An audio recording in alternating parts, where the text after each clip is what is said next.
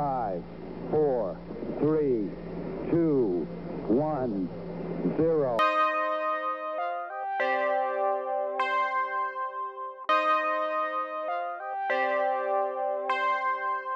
Salut à toutes et à tous et bienvenue dans Bande de Conve, l'émission qui débriefe toute l'actualité dans la bonne humeur.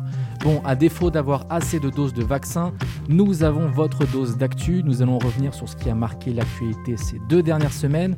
Mais avant ça, petit tour de table. Qui est là aujourd'hui? Eh bien, il y a Erwan. Salut Erwan. Salut à tous, salut Emilien. Salut Cécile. Bonjour. Et enfin, notre dernière recrue, on s'est connu à la fac il y a 5 ans. Elle est maintenant journaliste santé.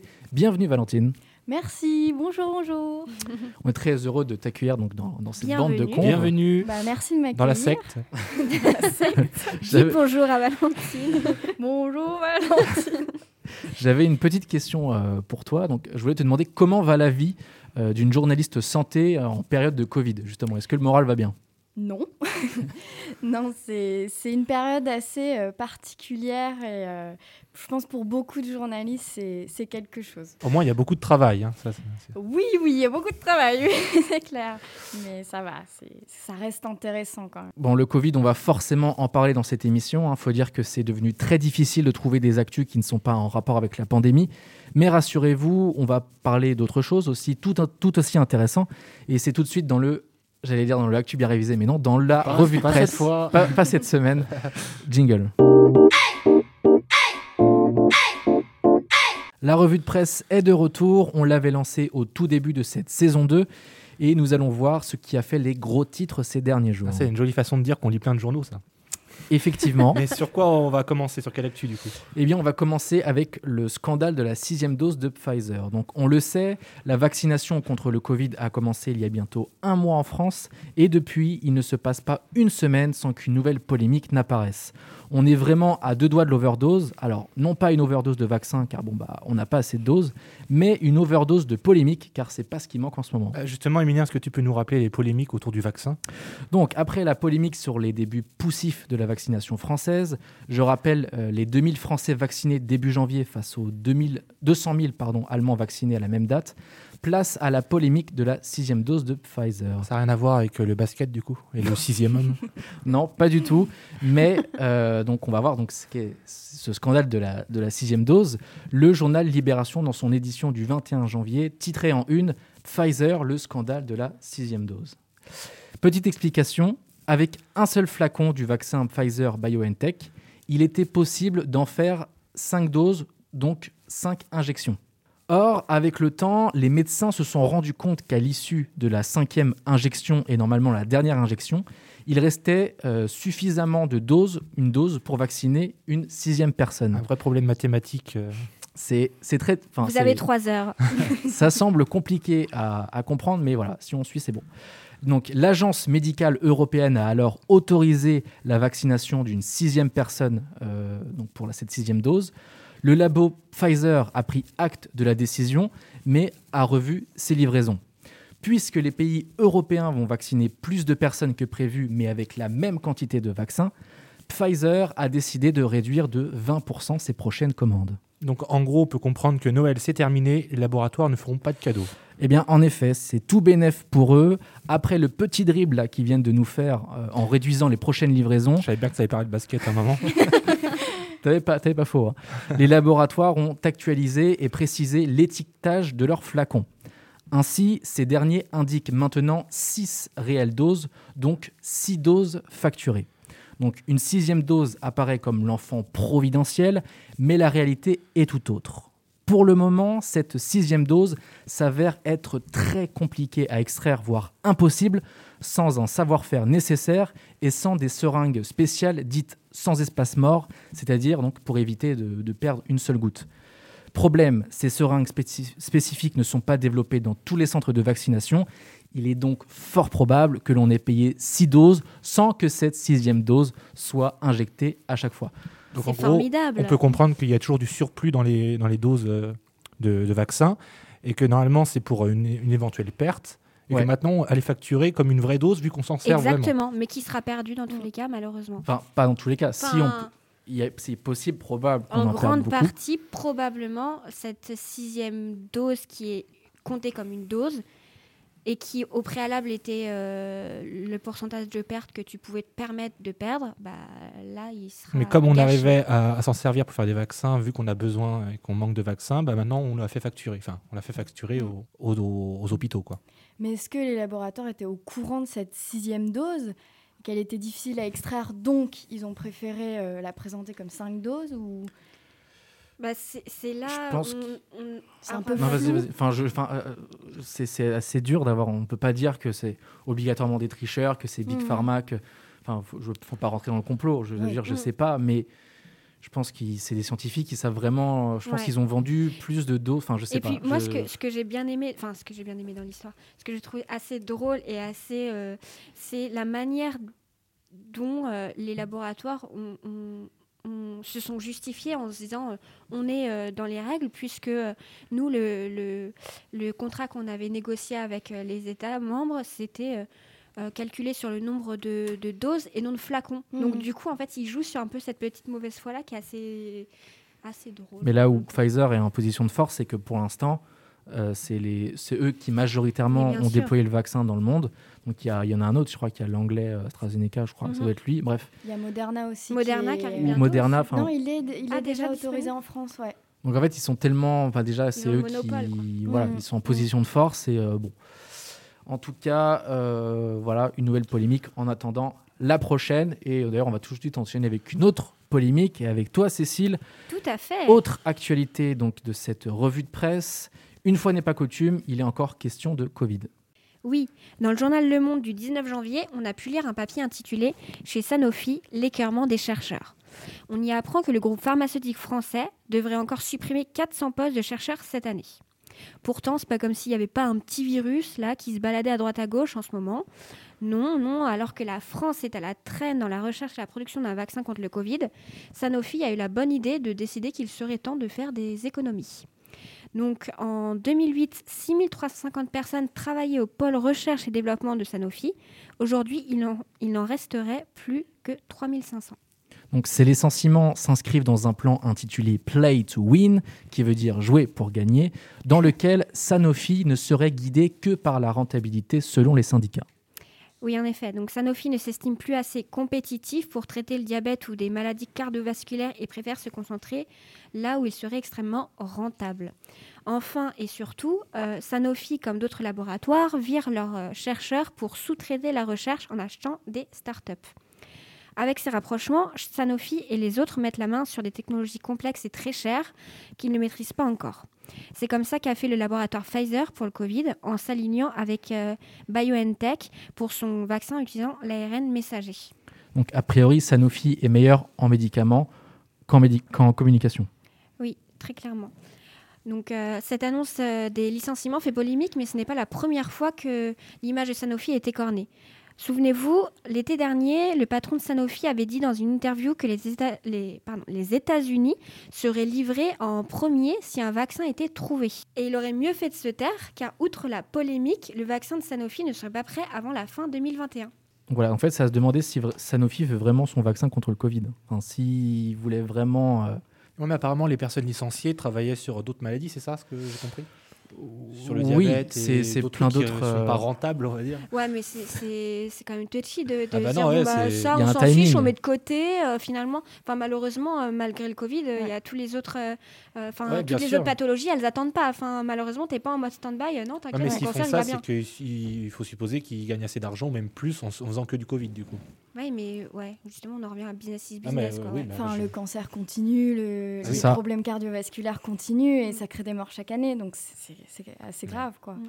Mais euh, donc, euh, du coup, vu que la France est, est à la traîne avec euh, Sanofi, euh, l'État se demande s'ils ne vont pas réquisitionner de force Sanofi pour produire les vaccins des autres.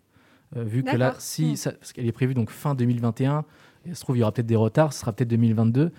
Peut-être qu'ils vont arriver après la bataille, ils ont un vaccin et on ne saura pas à qui, euh, enfin sauf si euh, il va falloir se faire vacciner chaque année, mais en tout cas, euh, bon, Sanofi, euh, et pourtant ils bénéficient chaque année, je crois, euh, quelque chose comme 100 millions de crédits d'impôt.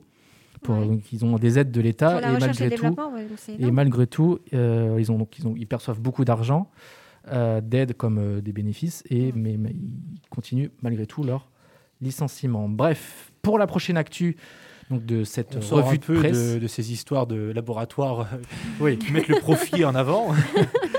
Les Donc- méchants labos. Donc là, on quitte sponsorisée. euh, par Pfizer. Donc là, on, voilà, on va mettre le Covid de côté, hein, mais on reste avec le journal Le Monde qui a été accusé de censure. Erwan. Oui, on va parler d'une autre polémique. Moi, je te laisse me lancer. C'était écrit, donc merci. Après les attentats de Charlie Hebdo, une grande majorité des Français et des médias se disaient être Charlie. Six ans plus tard, le journal Le Monde censure un dessin humoristique sur l'inceste. Depuis 2002, Xavier Gors dessinait pour le journal Le Monde ses indégivrés, des manchots qui commentaient l'actualité avec ironie dans les newsletters envoyés quotidiennement aux lecteurs. Mais le 19 janvier dernier, Xavier Gors signait sans le savoir son dernier dessin. Son croquis du jour faisait référence à l'affaire Olivier Duhamel. Donc si vous avez manqué cette affaire, pour résumer, Camille Kouchner, la fille de l'ancien ministre Bernard Kouchner, a récemment dévoilé avoir été victime par le passé de gestes incestueux de la part de son beau-père. Et donc, que peut-on lire sur ce dessin qui a fait scandale? On voit, sur, euh, on voit sur le dessin donc un manchot dire à un autre manchot Si j'ai été abusé par le demi-frère adoptif de la campagne de la compagne pardon, de mon père transgenre devenu ma mère, est-ce un inceste? Le dessin va rapidement créer la polémique, alors que ces derniers temps, de nombreuses victimes d'inceste témoignent sur les réseaux sociaux, de nombreuses personnes reprochent au journal de se moquer des victimes de viol. Donc, alors que le dessinateur se rend compte de la tournure qu'a pris son dessin, il tweet deux points, ouvrez les guillemets, je me régale. Alors, la direction du journal ne tarde pas à réagir. Je le cite, ce dessin peut, se- peut en effet être lu comme une relativisation de la gravité des faits d'inceste en des termes déplacés vis-à-vis des victimes et des personnes transgenres. Elle a également présenté ses excuses aux personnes choquées par le dessin, et c'est à cause de ces excuses publiques que le dessinateur a décidé de quitter le journal. Xavier Gore s'est exprimé sur Twitter, donc il a dit La liberté ne se négocie pas. Voilà le débat sur la liberté d'expression, de nouveau ouvert. Donc c'est un peu ce qu'on se disait, Valentine, tout à l'heure, euh, le, débat, euh, est-ce qu'on peut rire de tout? Ouais, C'est toujours le même débat qui... euh, Bon, après, chacun a, la- a sa sensibilité sur ce genre de dessin et ce genre de, de caricature, etc. Mais moi, j'ai été surprise parce que je, je vois pas en quoi euh, il ne respecte pas les victimes d'inceste dans son écriture. ouais, ou- parce qu'il se moque. Enfin, Bah non, En, il en se fait, moque il se moque dans le sens où quand il dit euh, euh, ce que j'étais violé par le demi-frère adoptif de la compagne, enfin tu vois, c'est pour dire Ouais. euh, euh, est-ce qu'on peut parler d'inceste si c'est pas de Ah la oui, famille proche, ouais. donc il fait un, un lien. euh, Si c'est que le beau-père, bon. Voilà, tu là, vois. il- là, il part Ah ouais, sur un c'est truc plus. alors euh, il entre guillemets drôle, c'est que je, je l'ai pas compris de cette manière, moi. Enfin, dans le sens où là, euh, vu les, énumé- les énumérations qu'il fait, c'est que dans tous les cas, euh, c'est un inceste, donc c'est tout Mm. aussi grave en fait. C'est pour ça que j'ai pas. bon, après, Parce que je fois, crois qu'il faisait référence, Oui, donc ah, ce au- dessin. Au philosophe. Exactement. Si euh, tu veux Ah expliquer, Alain oui. Final, Final, enfin, j'arrive jamais à. Ouais, expliquer. qui avait c'est défendu, ça. euh, oui. Il qui n'avait pas avait- défendu, il avait dit que c'était pas un inceste dans le sens où c'était le beau-père et non pas le père exact, directement. c'est Et donc vrai là, il fait. En fait, immonde. Mm. c'est comme ça que c'est défendu Xavier Gors en disant qu'il se moquait de, de cette phrase. Mhm. Mm. Et euh, mais en l'état, les, les gens l'ont pris comme, euh, comme remettre en, en, enfin, en cause Ouais, donc la, la cible gravité n'est pas la bonne. C'est pas euh, ce dessin qui, qui pose problème. C'est les personnes qui osent dire que si c'est que son beau-père, bah, finalement, c'est pas de l'inceste. Parce que. Bah, que le message n'a pas été compris. Alors après, il y a aussi une question de, de transidentité qui, qui Ouais. les gens, enfin, on Mm. sent aussi euh, un peu de moquerie. Enfin, Après, on blessé peut, des gens. on peut tout à fait entendre que des- les gens concernés soient, soient, soient blessés. C'est Mm. largement entendable. Mais Oui, on peut sûr. aussi se dire. Euh, on on sait que tout, tout le monde a été choqué par Charlie Hebdo. Je pense qu'une majorité a soutenu Charlie Hebdo, dont Mhm. le monde, hein, je suis sûr. Mhm. Et euh, bon, euh, voir qu'ils censurent, enfin, ils n'ont pas censuré parce que soi-disant, ils ont toujours le dessin sur leur site, etc. Mais bon, ils sont quand même excusés. Ils ont dit qu'ils toléreraient pas. Enfin, bref. Je crois qu'ils l'ont retiré du site, hein, carrément. Si je dis pas de bêtises, mais.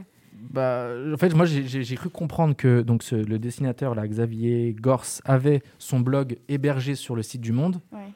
Et donc, en fait, Ah oui, euh, donc vu que son sur blog, son blog, mais était pas. sur le site du Monde, je crois que c'est comme ça, en fait.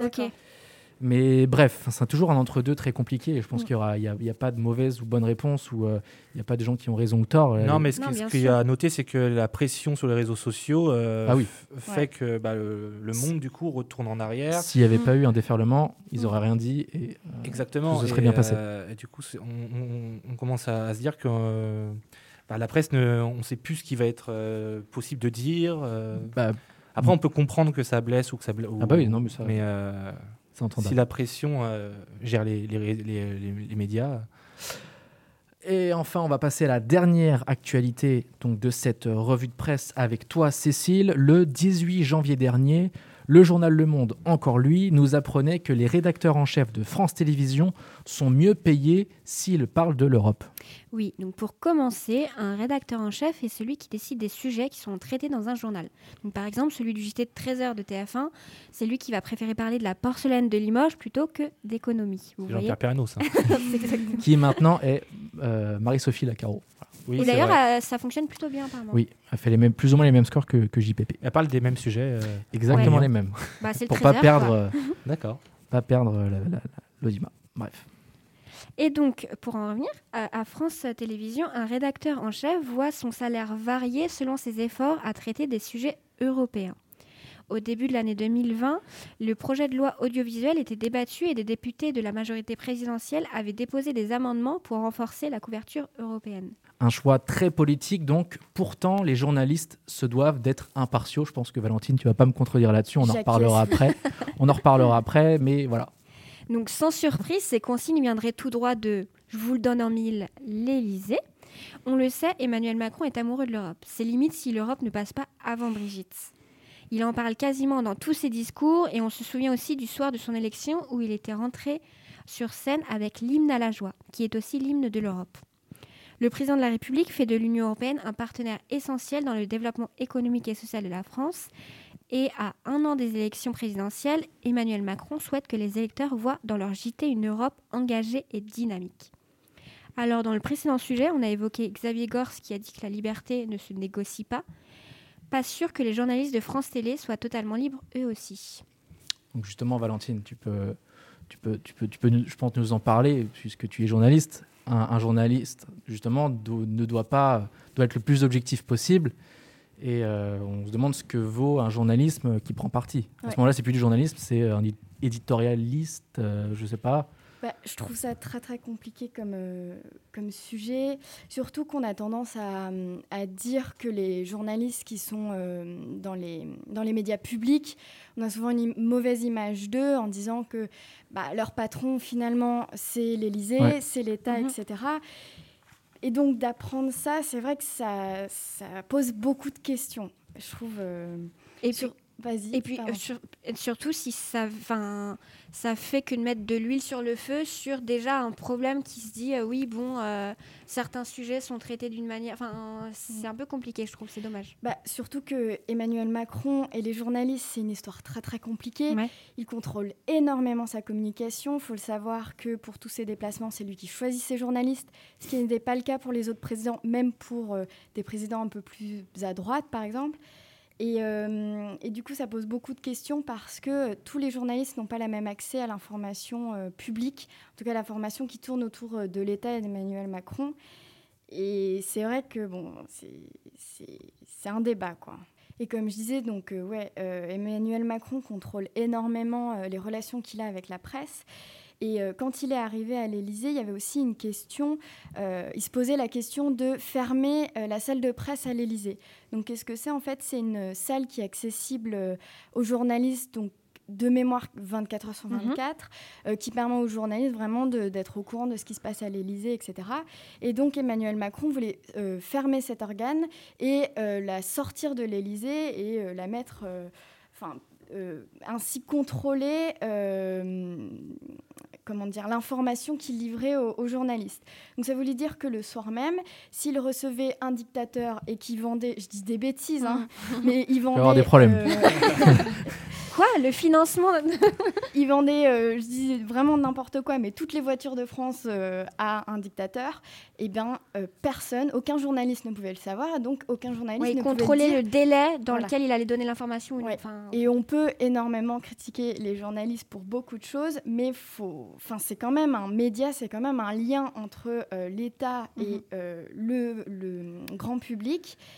Et euh, c'est quand même très important dans une démocratie, pour les votes notamment. Donc si Emmanuel Macron fait n'importe quoi, mais personne ne le sait, ça quand En même pose des, ouais, et ça pose des questions quand même sur la démocratie et comment elle bien fonctionne. sûr. Donc c'est vrai que Emmanuel Macron et les journalistes, c'est c'est une histoire et il, il contrôle énormément euh, ce qu'il dit. quoi. Ah, c'est pas pour rien qu'on l'appelle le maître des horloges. Ou Mm. c'est selon c'est dans son timing à lui et pas et pas le timing des médias. En tout cas, c'était très intéressant. Euh, toute cette revue de presse, euh, tous les sujets étaient euh, intéressants. C'est la fin donc de cette émission. On espère qu'elle vous aura plu. Merci Erwan d'avoir été là. Bah oui, avec plaisir. Merci Cécile. Merci à vous. Et enfin, bravo Valentine pour ta première. C'était très réussi, très intéressant. Merci beaucoup. Merci d'avoir été là. Merci à vous de nous avoir écoutés. Vous pouvez nous retrouver sur Spotify, Apple Podcast ou SoundCloud pour écouter ou réécouter nos formidables émissions. Suivez-nous aussi sur Facebook, Instagram et Twitter. Et d'ici la prochaine émission, eh bien, portez-vous bien, faites attention à vous et puis salut, ciao Ciao. Ciao.